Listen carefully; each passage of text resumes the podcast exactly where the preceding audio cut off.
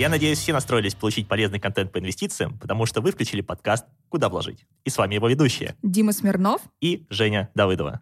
Думаю, еще стоит напомнить, что в целом мы с Димой давно инвестируем и изучаем различные способы, как можно заработать э, в этом непростом, но очень интересном мире. Я работаю в сфере финансов и инвестиций, стараюсь подходить максимально качественно и фундаментально к выбору инструментов, а Дима, наоборот, азартный айтишник, мечтающий купить ламбу и уехать в закат. Да, все так, все так. И в целом в рамках подкаста мы делимся своими результатами, а, так как практикуем много инструментов и обсуждаем способы, как можно заработать на всем подряд. От недвижки до крипты. И сегодня мы будем рассматривать одни из самых хайповых инструментов, а именно IPO, pre-IPO и спаки. А столько внимания эти инструменты привлекают благодаря своим очень высоким доходностям. И знаешь, я, пожалуй, в самом начале обозначу, что данные инструменты являются безумно рискованными. И заходя в них, нужно четко понимать, для чего вы это делаете. И не заходить, наверное, там больше, чем на ну, 10% своего портфеля. Да, Дим, спасибо. Это очень хороший момент. А, и если вы только что присоединились к нашему подкасту, очень рекомендуем подслушать первый выпуск, в котором мы рассказываем базовые темы, без которых э, не стоит начинать инвестировать. Угу. Окей, Жень, давай начнем, наверное, с IPO. Да, такая, наверное, самая популярная, известная штука. А, знаю, что твоя работа с, этим связана. Можешь ли вообще рассказать, э, что это такое и был ли у тебя опыт? Да, конечно. Давай я начну с того, что такое IPO. А, в целом IPO а, расшифровывается как Initial Public Offering, то есть публичное э, первичное размещение акций. То есть э, это тот процесс, в рамках которого обычная частная компания становится публичной, и ее уже акции можно купить э, любому инвестору на бирже, на той, которой она, собственно говоря, провела вот этот э, листинг. Это называется само размещение. Да, у меня есть опыт, и мой первый опыт инвестирования в IPO был, скажем так, интересным и очень даже неудачным. Вот. Это это было ну, чуть больше года назад. Моя первая IPO состоялась в Совкомфлот. Угу. Кто-нибудь, э, наверное, наверняка слышала об этом грандиозном IPO, которое состоялось, по-моему, в ноябре или октябре 2020 года. Очень активно оно пропагандировалось среди частных инвесторов, угу. и тогда я поняла, что, ну, как бы, во-первых, было очень много хайпа вокруг американских IPO, как они там в день по 100% делают, и мне стало уже непосредственно интересно этим заняться, и а, самый простой способ для меня, как частного инвестора, без на тот момент статуса квалифицированного инвестора, это поучаствовать в российском IPO, что я и сделала через э, брокерский счет, который у меня был открыт на ВТБ. И, собственно говоря, спустя, наверное, месяца три я зафиксировала убыток э, процентов 30-40. Красиво, вот это красиво. Вот, да, и, собственно говоря, это стало хорошим способом, стимулом, стимулом разобраться в непосредственно самой кухне IPO, как что работает, почему работает, потому что тогда мне было непонятно.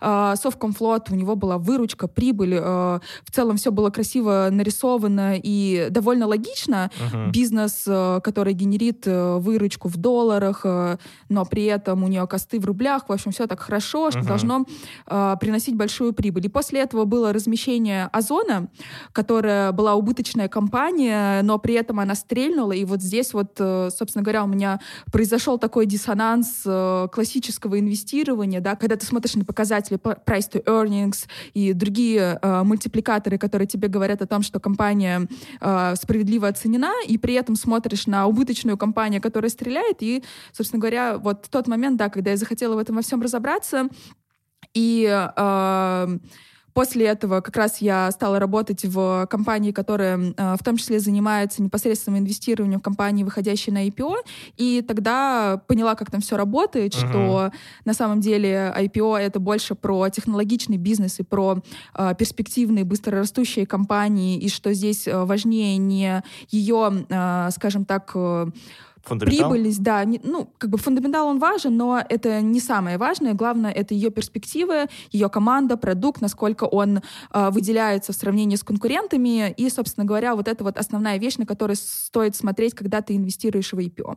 Угу. Слушай, ну, богатый такой опыт. В какой-то момент я подумал, ты скажешь то, что я вот начала работать, разобралась, поняла, что IPO — это казино, вот, и в целом а, на этом бы и закончилось. Слушай, на самом деле, а, у меня тоже мог бы быть опыт с IPO, но, к сожалению, у меня его нет, а может быть и к счастью, потому что там а, очень такой а, сложный порог входа, там нужно быть квал-инвестором, да, то есть там, а, чтобы получить статус квала, у тебя должен быть, кажется, счет там минимум 6 миллионов, либо ты должен какое-то образование иметь, ну, возможно, вот а, ты сегодня, ну, меня дополнишь, да, или поправишь. Вот, и, собственно, как-то вот из-за этих а, требований, да, или условий IPO прошли мимо меня, тем более, насколько я знаю, там еще очень сложно сейчас выбить аллокацию, да, потому что очень много людей участвует, и таким образом тебе там какие-то крохи достаются, там, не знаю, на 100-200 баксов, но это, возможно, не так интересно. А, в целом, наверное, вот это все, что у меня было с IPO, поэтому, а, ну, очень будет приятно послушать а, тебя и нашего сегодняшнего гостя. Да, и как раз э, хороший повод э, представить нашего гостя. Леша, он уже был у нас на выпуске про э, криптовалюты. А, Леша, старший инвестиционный аналитик компании VLG Capital. Привет. Всем привет. Скажи, пожалуйста, был ли у тебя опыт относительно IPO и спаков? И если был, то можешь подробнее рассказать про него? Ну, IPO я особо так не занимался, то есть, наверное, такая история схожая с э, Димой, э, вот, э, то есть все равно какая-то сложная история, нужно разбираться с компанией, как вот э, выстрелить, не выстрелить. То есть для меня это скорее так, какое казино. А, хотя тема все равно, все равно всегда интересовала. С паками а, я занимался вот э, в прошлом году, был как раз хайп с паков, э, они все говорили, и у нас в компании, собственно, нужно было заняться аналитикой спаков, и я, собственно, этим занялся. То есть я там несколько месяцев занимался вот только спаками, изучал их, смотрел, как с ними работать, как торговать.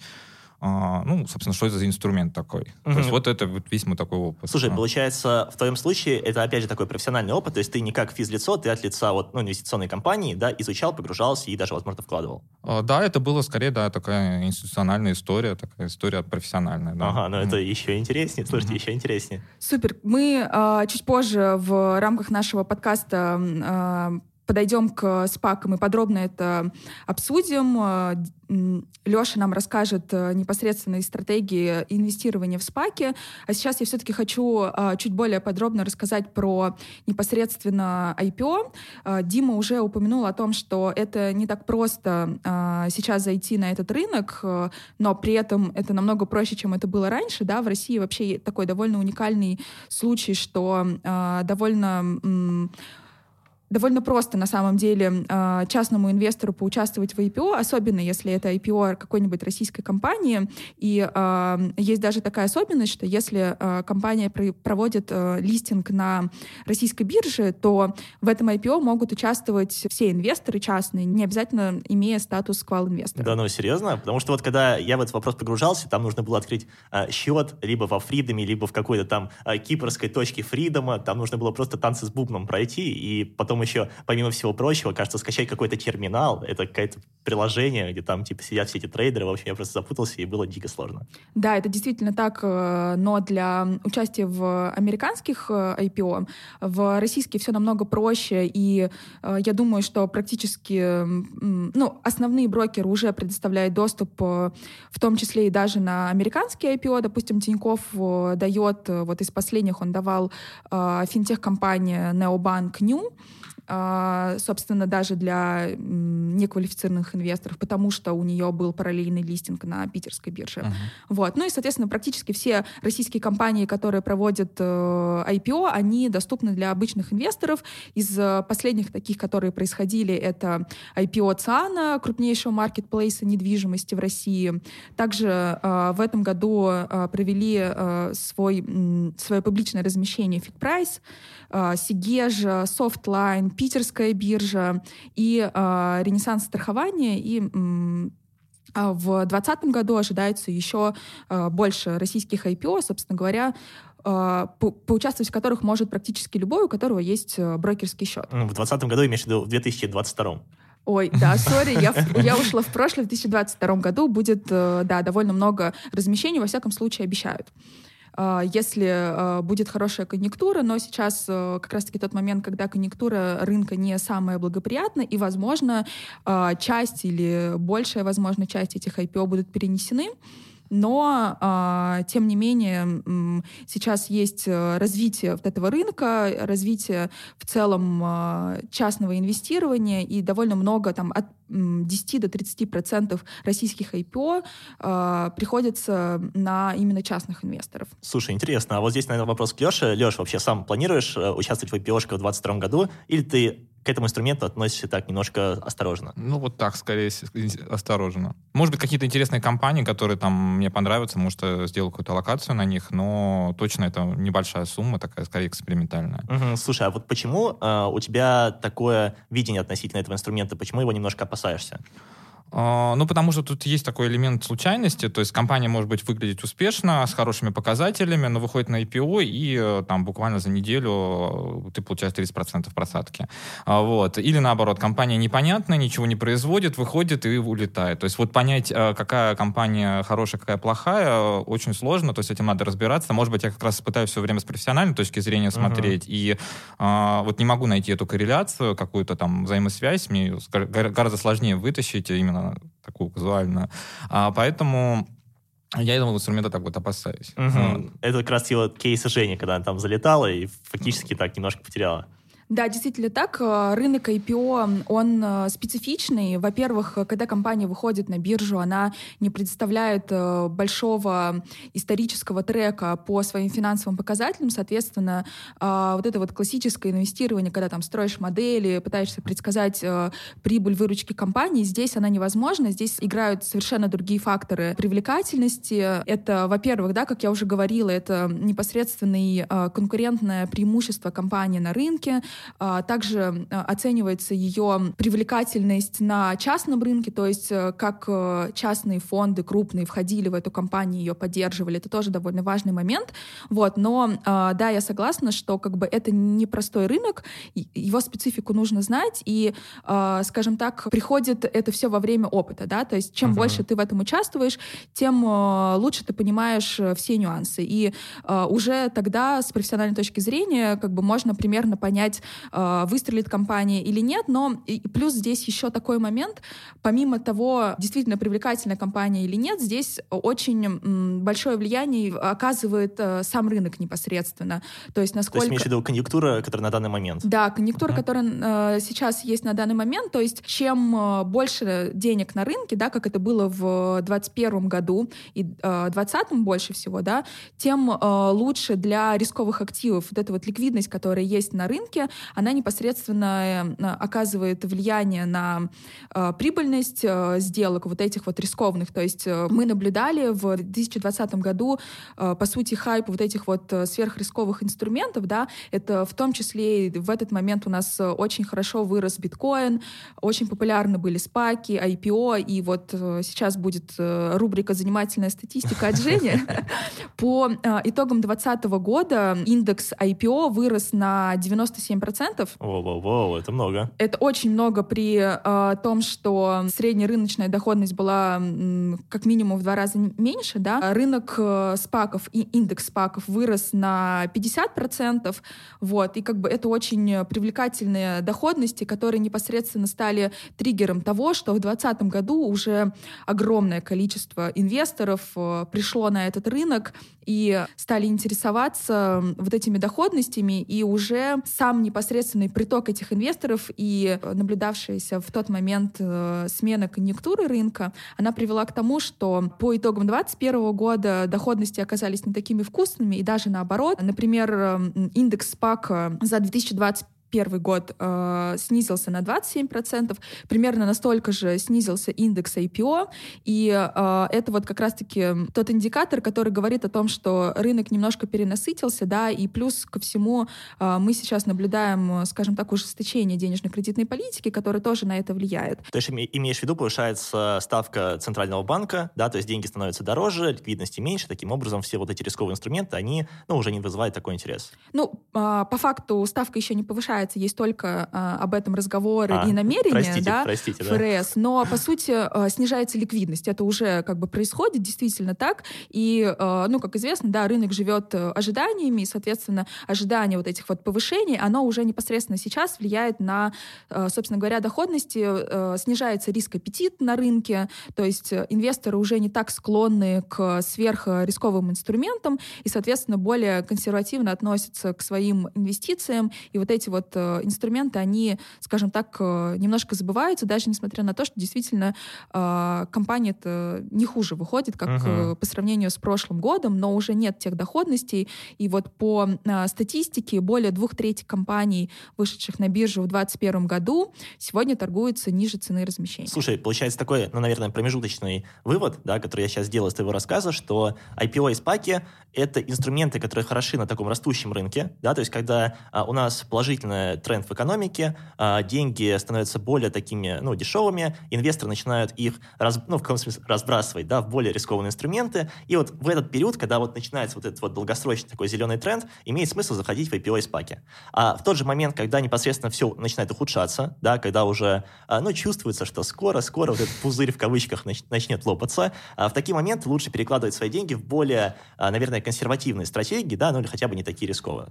Да, ты абсолютно правильно сказал, но я бы а, здесь немножко подкорректировала этот вывод, что в моменты, когда на рынке а, происходит смена а, направления, да, когда становится меньше денег, просто нужно а, более детально анализировать компании, то есть уже все подряд не стреляет, и нужно искать непосредственно тот бизнес, который а, действительно очень сильный, который а, не выходит по завышенным оценкам, и это становится сложнее. Почему как бы компании сейчас а, вот так дорого себя оценят? Просто потому что они могут.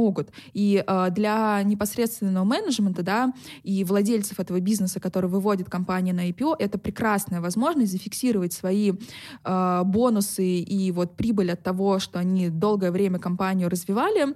И, собственно говоря, вот поэтому там э, 2021 год оказался рекордным по количеству вообще IPO, которые выходили. И IPO, и SPAC. Вот э, когда вот для этих компаний, в общем, эм, тоже они смотрят на эту конъюнктуру, uh-huh. и э, когда видят, что происходит хайп, они стараются побыстрее подсуетиться и, и выйти, выйти кэш, да, да, и выйти в этот момент э, на биржу. Слушай, ну они, конечно, хитрецы еще те, да, вот э, ищут вот эти моменты и пытаются выйти. Здесь, наверное, хочется задать вопрос Леше по поводу, наверное, пока что IPO. Эм, Леш, ты сказал, что ты так относительно осторожно относишься к этому инструменту. Я предлагаю, возможно, сейчас зафиксировать какие-то плюсы и минусы, э, и, возможно, потом перейти к спакам. Э, наверное, сначала, Леш, хотел спросить, а есть ли для тебя какие-то очевидные очевидные минусы IPO, почему ты, ну вот, э, так насторожно смотришь на этот инструмент? Ну, очевидный минус — это сложность, то есть всегда очень сложно понять, насколько будет успешным IPO. А другим, наверное, минусом можно обозначить, вот, собственно, о чем говорила Женя. Мы всегда не можем понять, э, какая фаза рынка сейчас, uh-huh. то есть не можем понять, где растущее, где падающее, то есть, э, может быть, мы видим это в моменте, но когда это закончится, когда это начнется, это всегда очень неочевидно. То есть общий такой глобальный тренд сложно да. предсказать, да? Ну, сложно предсказать точки перехода, uh-huh. да, то есть вот сейчас он закончился, глобальный тренд там, или он заканчивается, или он еще продолжается, вот, то есть, или он просто немножко затух и вот а, продолжится. То есть мы пока не можем сказать, и, и из-за этого вот э, всегда очень сложно понять, когда лучше там выходить на IPO, когда лучше там, собственно, вкладываться в IPO. И поэтому этот инструмент вот хотя бы из-за этих двух факторов становится очень таким непростым. Uh-huh. Вот. Ну и, соответственно, нужно всегда иметь очень много информации, то есть знать компанию, историю, э, знать, какие люди стоят за этой компанией, собственно, ее конкурентные, конкурентные преимущества. И иногда вот порой очень сложно вот это все собрать в кучу, чего-то будет не хватать и сделать какой-то вывод.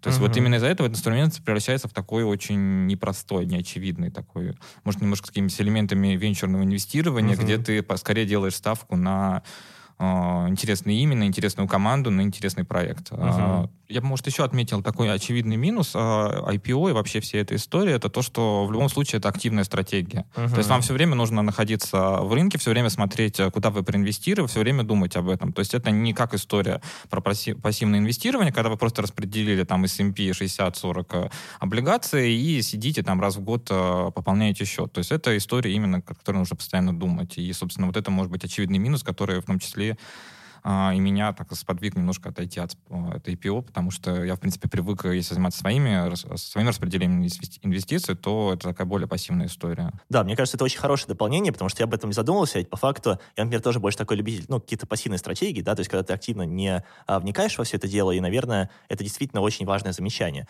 И здесь, кстати, я хотел тогда вас спросить, а, я знаю, что существуют различные фонды на, на IPO, то есть, например, вот у Freedom есть фонд, то есть ты можешь купить просто их фонд на бирже, и вроде как потенциально, если IPO-шки будут успешными, Freedom зарабатывает, то как бы акции этого фонда растут. Вот что думаете относительно этого инструмента, да, имеет ли смысл его покупать или лучше участвовать конкретно в IPO-шках? Ну, а, по, а, скажем так, альтернативным способам инвестирования в IPO могу сказать, что у нас на российском рынке есть, да, как ты сказал, а, закрытый паевый инвестиционный фонд Freedom, и еще сейчас появился, ну, не сейчас, год назад, наверное, примерно, появился фонд э, Тинькова. Угу. Они... Но он не связан с IPO, это компании, которые не вышли еще в индекс, э, не вошли в индекс. Да, вот, э, я как раз хотела это покомментировать, что вот тот фонд, который у Тинькова, он не совсем про IPO, то есть он называется IPO индекс Тиньков, но на самом деле туда входит а, акции компаний, которые не так давно были, ну, у которых не так давно было размещение на бирже, uh-huh. и при этом они еще не были включены в там индекс S&P или NASDAQ uh-huh. или еще какой-то другой крупный индекс, и э, получается, что это такой какой-то, ну, это не про IPO, а больше про акции компании малой капитализации, ставка на то, что они будут э, продолжать расти уже после трех месяцев после окончания локапа покупаются туда акции, они будут расти до момента включения в индекс. Вот, есть такие такие стратегии, что а, когда а, акцию какую-то добавляют в индекс, они растут за счет того, что в, ну, как бы приходит ликвидность к этой uh-huh. акции. Вот. Э, да, поэтому, Леш, ты действительно прав. Э, это не совсем про IPO. А вот то, что у Фридома, это уже непосредственно IPO, э, когда уже, ну, то есть сам Freedom, да, это вот, ну, непосредственно тот э, брокер, который представляет сейчас возможность российским инвесторам участвовать в IPO американских компаний, э, если у тебя есть статус квал-инвестора, либо ты уже непосредственно, если открыл счет на кипрской, э, юрисдик, в кипрской юрисдикции или в, еще есть у них структура в, на Белизе, э, это офшорная структура, в которой ты открываешь а брокерский счет. сложное пошло. Да, вот это. брокерский счет, непонятно где. Вот, поэтому, ну, здесь тоже есть свои нюансы, скажем так. Вот, но таким образом ты без статуса квал-инвестора сможешь поучаствовать в IPO. И э, сам брокер Freedom, у него есть э, управляющая компания, которая вот всем вот этим участием в IPO, которое она дает, у нее непосредственно сама своими деньгами участвует, э, привлеченными от инвесторов. То uh-huh. есть непосредственно такой э, закрытый паевый инвестиционный фонд. Но здесь вот тоже есть нюанс, что этот э, запив он участвует во всех IPO, которые дает Freedom. То есть хорошие, нехорошие, перспективные, неперспективные, вкладывает во все. Uh-huh. И, соответственно, здесь э, скорее такое доверие э, экспертизе Фридома, да, насколько они э, хорошие компании выбирают. То есть uh-huh. там не всегда есть очень, скажем так, интересные компании, вот. И м- в данном случае я все-таки считаю, что лучше самому, да, если ты, ну, непосредственно решил участвовать в IPO, то э, не стоит это так отдавать на самотек, да, какой-то э, индекс покупать, вот, потому что, ну, ты не, ты в этом случае не контролируешь акции, которые будут туда включены. А все-таки все-таки участие в IPO, это, да, как э, вы выделили в э, негативных сторонах, это активная стратегия, которая требует непосредственного вовлечения, uh-huh. и здесь довольно важен тот момент, когда ты э, выбираешь компанию. Вот. То есть, когда сам анализируешь, смотришь, действительно веришь, и в тот момент, когда ты понимаешь, что да, это оно, это ракета, как сказал Леша, moon, в такие моменты вкладываешь. Да, действительно так. Uh-huh. Окей, давай тогда зафиналим вот этот момент с плюсами, да, э, и, так сказать, тему IPO будем постепенно заканчивать и переходить к спакам. А, наверное, сначала у Леши спрошу, как вот он сегодня так негативно к IPO-шкам настроен. Вот, а, все равно, есть ли какие-то плюсы, а, которые ты мог бы выделить?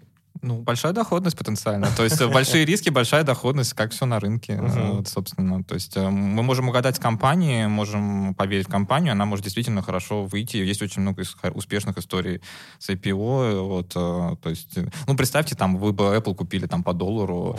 вот, да? да, то есть вот условно, вот, и, там, спустя 10 лет вы были бы уже достаточно с неплохой суммой. То есть это вот все об этом история. Вот вы сейчас не видите, но у меня текут слезы после Что такое пропускаешь? Окей. А есть ли какие-то еще, Леш, которые ты мог бы выделить? Э, или в целом, вот, наверное, доходность — это самый такой большой плюс? Ну, наверное, самый большой плюс, который все видят, э, то есть, может быть, из таких плюсов, поскольку это активная стратегия, может быть, она, э, изучая эту тему, может быть, вы больше поймете, как работает рынок, uh-huh. то есть больше как работают там финансовые рынки, да, это достаточно интересная история, вот, и, может быть, будете больше погружаться в такие начальные компании, больше будете понимать экономическую, там, финансовую составляющую, то есть это вот такая, может, немножко образовательная функция. Но, на самом деле, может быть, это касается всех активных таких стратегий. Uh-huh. Вот, такие прям еще плюсы, наверное, там сложно. Ну, диверсификация потенциально потенциально может быть э, плюсом, потому что это все-таки может быть не связанная история с а, какими-то там фазами, микрофазами рынка, то есть это uh-huh. может быть потенциально дру- другой актив, э, вот, ну именно как вот само инвестирование. Да. Uh-huh. Так, Жень, что Да, я добавишь? действительно полностью согласна с комментарием Леши. Это действительно э, тот инструмент, который позволяет на э, хорошем рынке очень вкусную доходность получить. Э, плюс ко всему у тебя есть э, возможность э, войти э, ну, среди первых практически да, э, в э, акции компании, которые э, очень перспективно. Был хороший э, пример приведен с акциями Apple. Также ну, сейчас действительно Э, компании на IPO э, могут выходить очень перспективные, хорошие, и те, которые могут стать э, Гуглом через 10 лет. И если ты вот сейчас сможешь в это зайти, это будет очень хорошим подспорьем для тебя в будущем. И да, тоже абсолютно согласна с диверсификацией. Все равно нужно добавлять инструменты, которые там на небольшую долю твоего портфеля будут тебе, возможно, обеспечить тебе сверхдоходность. Угу. Но здесь важно понимать, что помимо таких очень гиперуспешных потенциальных IPO-шек, да, типа как с Apple или с Google, а, есть же, наверное, и а, неудачные примеры, да, и я вот знаю то, что у тебя есть какая-то заготовочка тайная про ВТБ, мы пока а, шли в студию, собственно, Женя рассказал, а вот у меня заготовочка есть, вот, можешь, пожалуйста, рассказать, что это за кейс? В общем, история про то, как э, проходила у меня в университете одна из пар, нас спросили э, ребята, кто знает, какое было самое успешное IPO в истории. Угу. И мы стали думать, там, знаешь, типа, ну, Apple, Facebook, что еще? На самом деле нам сказали, что нет, ребят, вы ошибаетесь. Самое успешное IPO — это то, которое принесло огромные деньги непосредственно самим менеджерам и владельцам ага. компании. И здесь приходит э, ВТБ, который, э, который э, провел свой листинг в 2007 году по цене практически 14 копеек. А, сейчас, я напомню, а, акции ВТБ стоят э, менее 5 копеек. Угу, за, за 14 с половиной лет... Э, они упали в 3 или 4 раза, да? Они упали очень значительно, и а, в тот момент это продавалось как одно из самых успешных IPO, потенциальная доходность превышала бы там 30-50%, и довольно большое количество частных инвесторов на тот момент поучаствовало в этом IPO, и очень долго сидело в убытках. Э, единственный момент, да, в какой-то там, по-моему, в девятом году э, было принято такое решение, чтобы выкупить у частных инвесторов по цене размещения эти акции. Вот. Э, но, э, тем не менее, это одно из таких самых провальных э, IPO, которые были вообще на рынке, и в котором, к сожалению, поучаствовало много народа, э, частных инвесторов. Вот. И, возможно, это стало там тоже одной из причин, по которой э, у нас опаской относится к фондовому рынку. Недоверие такое. Да, с недоверием в целом целом и в частности к IPO.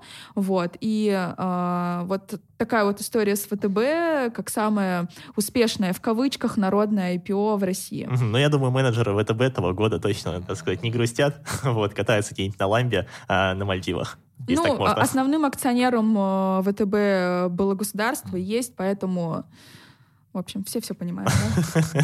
Не под крышей. Да, да, да. Так, окей. А, я думаю, мы в целом достаточно так подробно, да, и плотно сейчас пробежались по теме IPO. А, я бы уже переходил к теме спаков, потому что тоже достаточно такой нестандартный инструмент, и, на мой взгляд, он еще сложнее, чем IPO, да, потому что нужно сначала понять, что это такое, во-вторых, попытаться поучаствовать, потому что поучаствовать тоже не так просто, а, потому что в спаках вроде бы как раз-таки через брокера, ну, уже это не, не сделать. Там можно что-то через Тинькофф вроде есть фонд, да, но прям полноценно нельзя. Или вот здесь, наверное, я к вам, так сказать, обращаюсь, общаюсь, как вообще и что это такое, как можно поучаствовать, какие тут доходности? Давайте я прям максимально общо скажу, что э, представляет собой SPAC. SPAC — это расшифровывается как Special Purpose Acquisition Company, э, то есть компания специального назначения, и, э, по сути, это структура, которая позволяет э, частной компании выйти на биржу в Америке, ну и не только в Америке, а в обход э, классического IPO, то есть это, по сути, является альтернативой э, IPO и м, способом для частной компании выйти на биржу.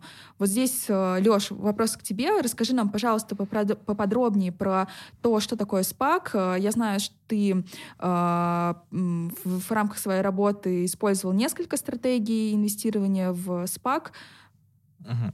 Ну, наверное, так, все правильно было сказано. Да, Спаки — это такая компания, которая помогает э, другой компании выйти на IPO. А, собственно, почему она ей помогает? Потому что сам процесс IPO, мы вот про это не сказали, наверное, стоит э, подчеркнуть, что это может занимать достаточно долго времени. То есть uh компания готовит документы, договаривается с инвестиционным банком, какие-то там проходят э, туры и так далее. То есть это, в принципе, может стоить достаточно дорого и занимать много времени. А, поэтому появился вот такой инструмент в виде спаков, что появляется компания, у которой уже есть какой-то капитал, у которой уже торгуются акции на рынке, и она объединяется с другой компанией, которая хочет выйти на IPO, и а, грубо говоря, компания вот этого спака, точнее, акции этого спака становятся акциями целевой компании. То есть вот такая вот структура. То есть в обход а, привычной такой процедуре IPO. Uh-huh. Uh, наверное, стоит, может быть, немножко пройтись по этапам, что, потому что, наверное, до сих пор непонятно, да, как да, это все работает. Это То есть, uh, вот, все очень интересно, но ничего не понятно. Вот. А, то есть как, в принципе, выглядит вообще вот э, процедура спаков? То есть есть, э, скажем так, э, некоторые люди, некоторая команда, которые решают сделать спак. А, то есть эм, это могут быть какие-то бывшие а, консультанты, какие-то бывшие, скажем так, аналитики или какие-то инвестиционные люди, которые там разбираются в сфере, у которых, может, есть какие-то деньги или связи, они создают команду и говорят, что вот, мы хотим сделать спак, чтобы найти другую компанию, помочь ей выйти на IPO, ну и как-то с этого заработать. Вот. Они собирают, собственно, деньги, проводят, SPAC сам проводит IPO, mm-hmm. то есть это такая IPO в IPO получается история, то есть он собирает нек- некую сумму денег, там условно 100 миллионов э, долларов, а, и после этого, вот как они собрали эту сумму, начинают торговаться акции SPAC. Mm-hmm. Вот. А, акции спака торгуются, и а, эта компания ищет, а, ей дается два года, то есть это такая регулируемая история, абсолютно регулируемая, то есть СЕК, то есть контроль, контролирующий орган американский, он как бы достаточно жестко прописал вообще всю структуру спака. Слушай, можно здесь сразу вопрос? Ты сказал, что ну, вот, акции этого спака начинают торговаться, но правильно я понимаю то, что, наверное, это только для квалов, либо это только в каких-то, ну, то есть через наших российских брокеров пока такое не купить, или уже можно?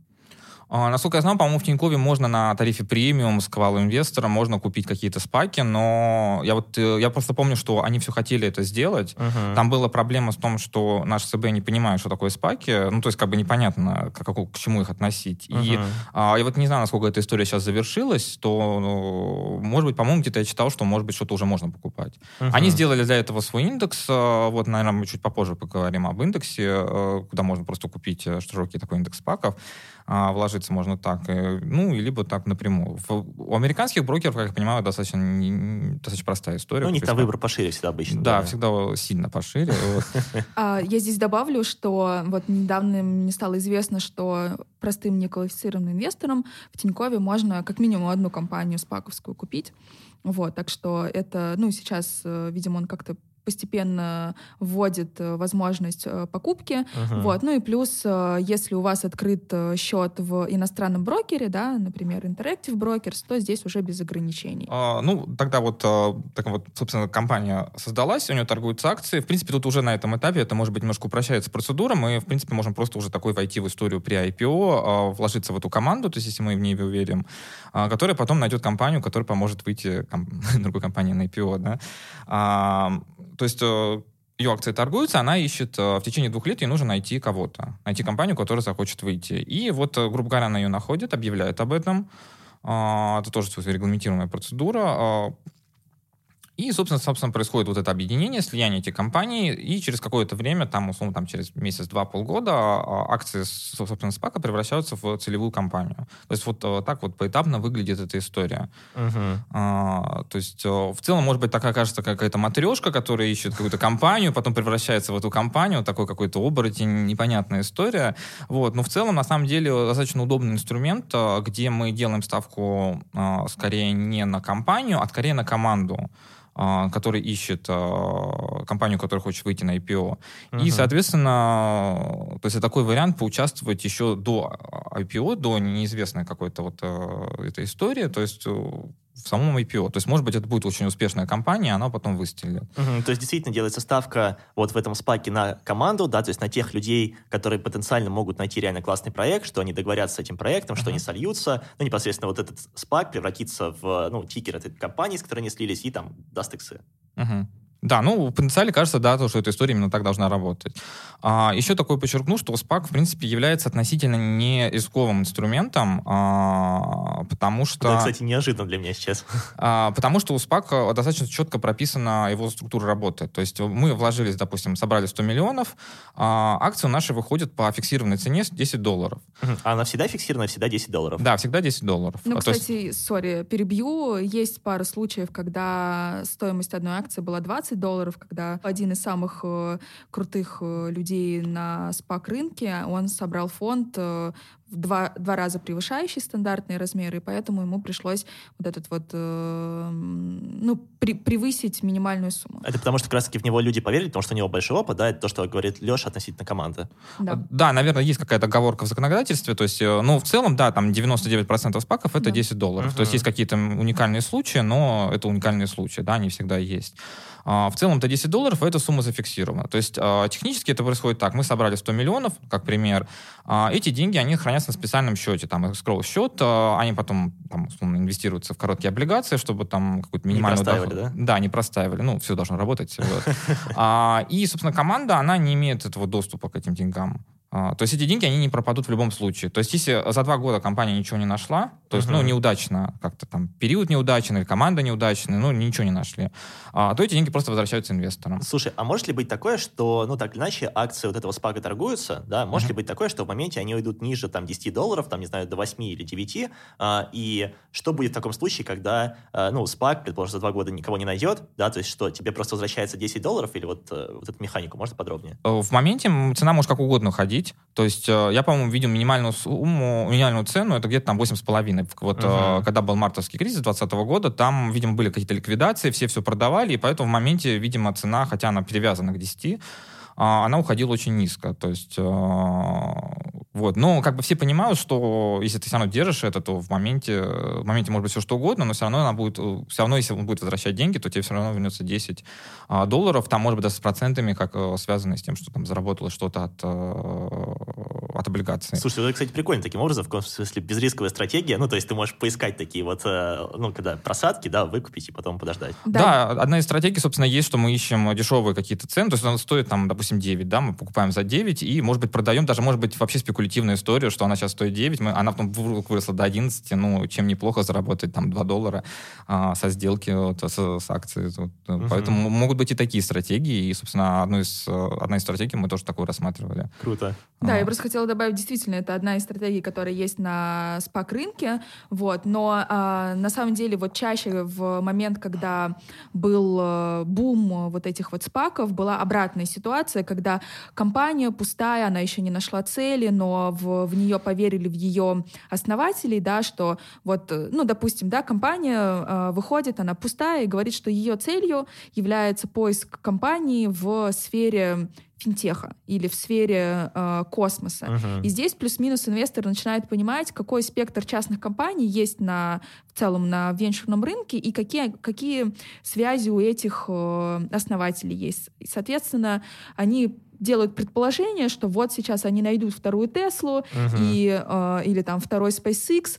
и, соответственно, э, покупают ее по ценам выше, чем ее вот эти вот, чем 10 долларов, и в моменте там доходили, ну, там, в два раза дороже стоили компании, просто даже без поиска, без найденной цели, а вот э, за счет того, что э, инвесторы частные в основном верили в то, что э, они найдут, найдут пушку-бомбу и заработают миллионы. Слушай, круто. А есть ли вообще какие-то известные спак-сделки, да, которые, возможно, ну, мы как там э, физические лица слышали? Да, безусловно, наверное, вот можно выделить э, такие три компании. Это, это такая есть компания Никола Motors, это какой-то такой в некой мере конкурент Теслы, то есть uh-huh. Никола Тесла, да, то есть очень интересное название. А, то есть это компания тоже, которая занимается, ну, примерно тем же, чем и Тесла. Вот, у них, по-моему, ничего до сих пор нету, или, может, что-то есть, но совсем немного, но при этом вроде как там, технологии какие-то там и специалисты там неплохие. Uh-huh. И поэтому вот они вышли через ПАК, это был такой тоже успешный, такой громкая история. Там другой компании, это, ну, многие, наверное, знают, это Virgin Galactic. Ну, да. это классика, да, Да, то есть они тоже вышли через SPAC, то есть такое тоже работает. А, Вот, думаю, наверное, про него можно больше и не говорить, да, то есть все, все понятно, да, это была интересная тема и остается. Вот. Ну, Virgin Galactic — это, наверное, самая популярная э, компания, которая вышла через SPAC. И э, недавно тот же Ричард Брэнсон, да, владелец этой э, Virgin Galactic, он э, выпустил Virgin Orbit, вторую компанию. Ну, Тоже общем, через пак или? Тоже через SPAC, да. Красавчик, да, чувак делает деньги. Понравилась схема. Да-да-да. Вот, не надо заморачиваться. Ну, кстати, я вот, если позволите, добавлю про э, SPAC компании Никола, да, это довольно интересный кейс э, с негативным, скорее, даже больше Мгм. оттенком. Э, действительно, как бы, когда компания выходила на биржу через SPAC, она э, продавалась и эм, позиционировала себя как конкурент Теслы, но в сфере грузовиков электрических, да, вот, и э, в моменте, да, как Леша сказал, что акции там по 10 э, в основном торгуются, вот, после того, как произошло непосредственное слияние, акции компании росли там до 80, э, примерно до 80, но в какой-то момент стало известно, что э, SEO компании Никола все это время всех обманывал, на самом деле Да, у ну, реально? компании, действительно, да, у компании нет еще никаких разработок, а видео презентация родшоу, на котором они э, демонстрировали, как круто едет их э, электрогрузовик, на самом деле было снято в горку вниз, э, и просто этот э, грузовик катился, и, в общем, акции в моменте упали до 10, и до сих пор Обалдеть. они около 10 торгуются. О май гад. И здесь, как я понимаю, это, наверное, один из таких, наверное, очевидных минусов в таком случае этой стратегии, что это действительно такая, а, ну, закрытость компаний, которые сливаются с паками, да, потому что они а, по факту обходят а, листинг на биржах, у них не такая, а, возможно, детальная аналитика и отчетность, ну, которую они предоставляют, и таким образом вот могут быть такие мошеннические истории. Мгм. Да. Ну, вот да, такой очевидный минус. а. То есть это, грубо говоря, минус IPO, только еще, может быть, умноженный там еще один минус. Типа То есть еще, еще менее, позря- менее понятная, может быть, история. Действительно, такое есть. А, То есть, если для компании частной это преимущество, да, то есть она не заполняет то огромное количество документов, которые должна была бы заполнить при классическом а, а, выходе на биржу через IPO, здесь она может, э, ну, по сути, нарисовать все, что угодно, и компании, выходящие через SPAC, действительно этим пользуются. Вот, например, если в при IPO ты, ну, как бы компания не может показывать своих э, будущих финансовых показателей, да, якобы прогнозируемых, то в спаках такая практика очень популярна. Они показывают, как сейчас э, с нуля долларами выручки они через два года будут получать миллиарды долларов. Рисует вот это будущее. Рисуют, конечно, и, собственно говоря, на это покупаются, и это тоже стало, скажем так, э, тем триггером, из-за которого навострила свои уши СЕК, э, регулятор США, и сейчас они взялись и, э, собственно, пытаются регулировать этот рынок, запретить вот эти вот рисования презентаций, в котором говорят о сверхзаоблачных показателей, Мгм. вот, и, возможно, это тоже там одна из причин, почему сейчас спаки не так популярны, и как бы, ну, как сказал бы Леша, спак зима у нас. Я, может быть, еще закончил тему с примерами, потому что есть очень интересный пример э, с российской компанией. Э, Компания Nexters, она разрабатывает игры, э, и э, есть такой фонд э, Кисмет э, Ивана Таврина, э, и он, собственно, через ПАК и вывел эту компанию. То есть это такой вот интересный пример. э, Вот это был год назад э, где-то, то есть, я думаю, то есть и русские компании тоже выходят Мгм. через ПАКи. Да, это очень круто, на самом деле, потому что я вот э, в целом-то про спаки особо ничего не знал, я, наверное, узнал про них только вот, может, там год назад, да, вот когда в 2020 году был такой хайп, может, 21 вот, до этого я даже не представлял, что такие вот схемы, да, выхода компаний на бирже бывают, и то, что вообще у нас, ну, представители там СНГ, да, тоже вот такие схемки юзают э, для того, чтобы, ну, выйти на биржу.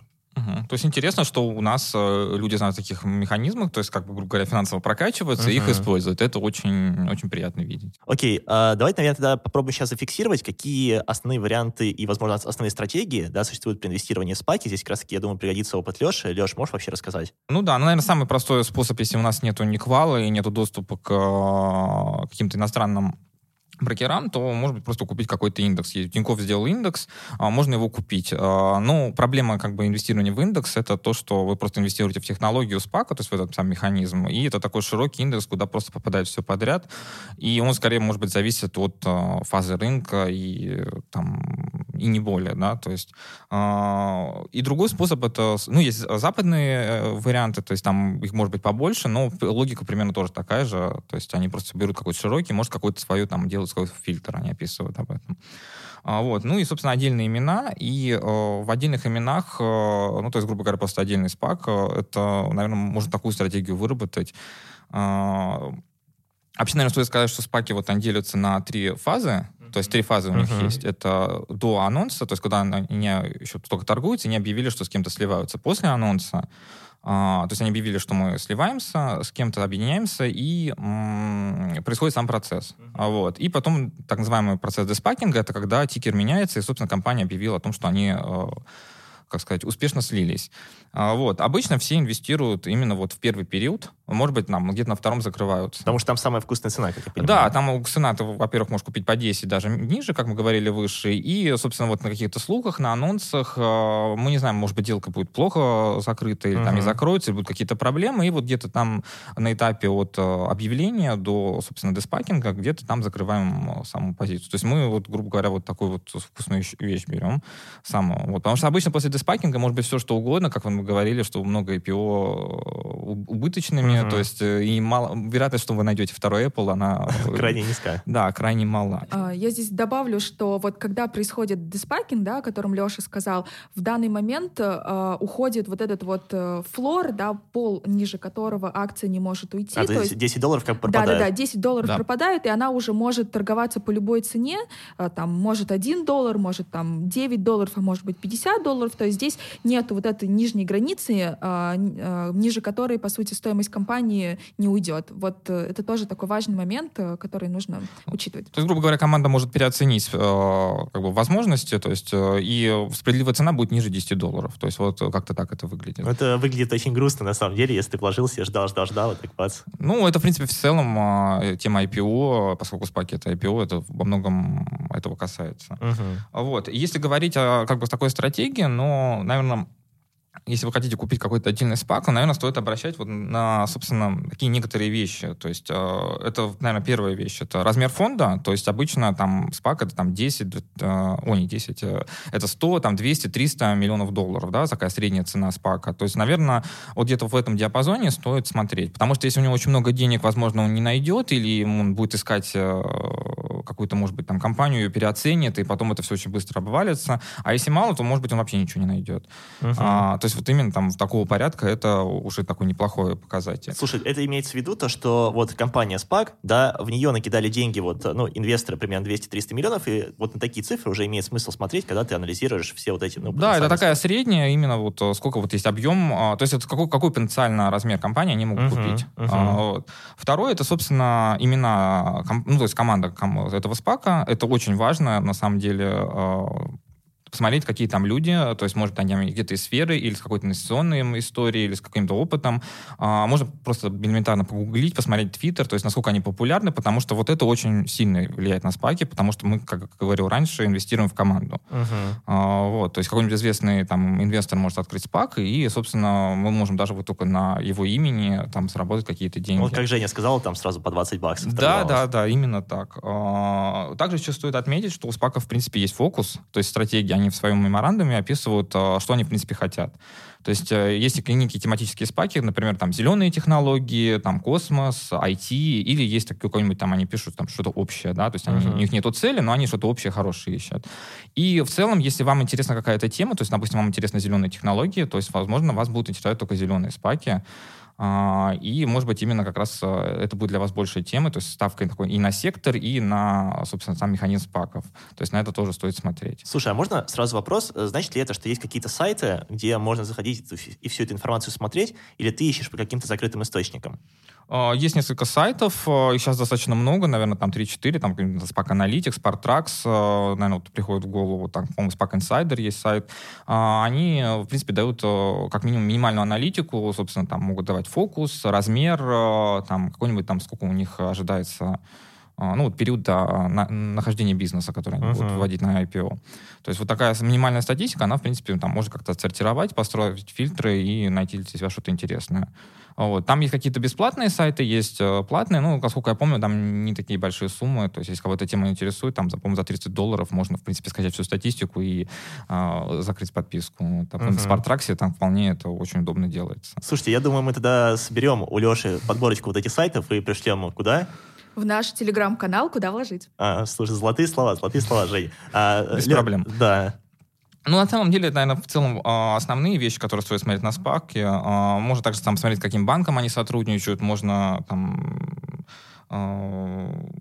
можно, ну, в принципе, да, наверное, в, в принципе, это все, что можно сказать, да, то есть такой самого простого. То есть это самые такие важные вещи. Угу. Вот. Круто. Женя, хочешь ли ты что-то еще добавить? Возможно, тоже из твоего опыта или в целом, может, есть какие-то мысли? Ну, на самом деле, э, я полностью согласна с Лешей. Действительно, то, кто непосредственно запускает этот э, спак, это очень важно. Почему? Потому что, э, ну, как бы нетворкинг этого человека, он, по сути, определяет то, какие компании сможет найти э, целевые в частные, да, то есть если это бывший топ-менеджер какого-нибудь Goldman Sachs, мы можем предполагать э, то, что у него очень большие связи, и он, скорее всего, найдет какую-нибудь компанию, компанию. И, кстати, еще стоит отметить, что спаков бывает вот какой-нибудь фонд, допустим, вот Кисмет, который наш, у них есть еще Кисмет 1, Кисмет 2, Кисмет 3. То есть а, у них есть, да, то есть а, это, грубо говоря, одна и та же команда а, запускает несколько спаков. А, то есть, наверное, такие истории тоже стоит смотреть. Если это уже там третий, четвертый фонд по спакам, то это такая, в принципе, большая история у этой команды, значит, они, в принципе, нашли uh-huh. а, какую-то схему, как работать с этим рынком. То есть uh-huh. это тоже очень важно. И вы, наверное, если будете смотреть именно спаков, вы часто увидите, что там есть э, какие-то цифры. Да, кстати, классное дополнение, мне кажется, потому что это позволяет понять, что ребят действительно профессионалы, они это поставили на поток, да, и знают, как это делать. Угу. Да, действительно, есть, э, например, таких несколько фондов у, там, у Goldman Sachs, у, э, если я не ошибаюсь, Churchill Capital, да, они выводили а, на биржу а, Lucid Motors, это тоже конкурент, электро, кон, да, конкурент Теслы, ну, такой действительный конкурент, который вот-вот должен что-то выпустить, насколько это возможно.